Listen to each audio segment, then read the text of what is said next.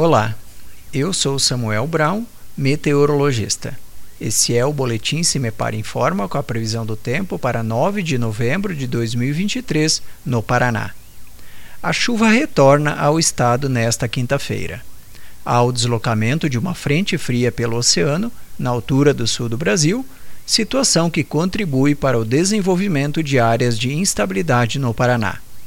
Entre o noroeste, oeste, sudoeste e o centro-sul paranaense, há possibilidade de chuvas já pela manhã, mas nos demais setores, as precipitações ocorrem a partir da tarde.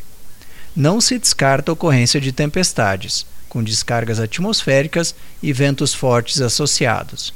Contudo, esses eventos ocorrem de forma pontual, não atingindo todos os municípios continua bastante quente na maioria das regiões.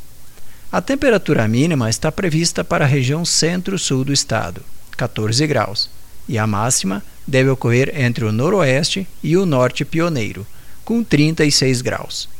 No site cimepar.br você encontra a previsão do tempo detalhada para cada município e região nos próximos 15 dias. Cimepar Tecnologia e Informações Ambientais.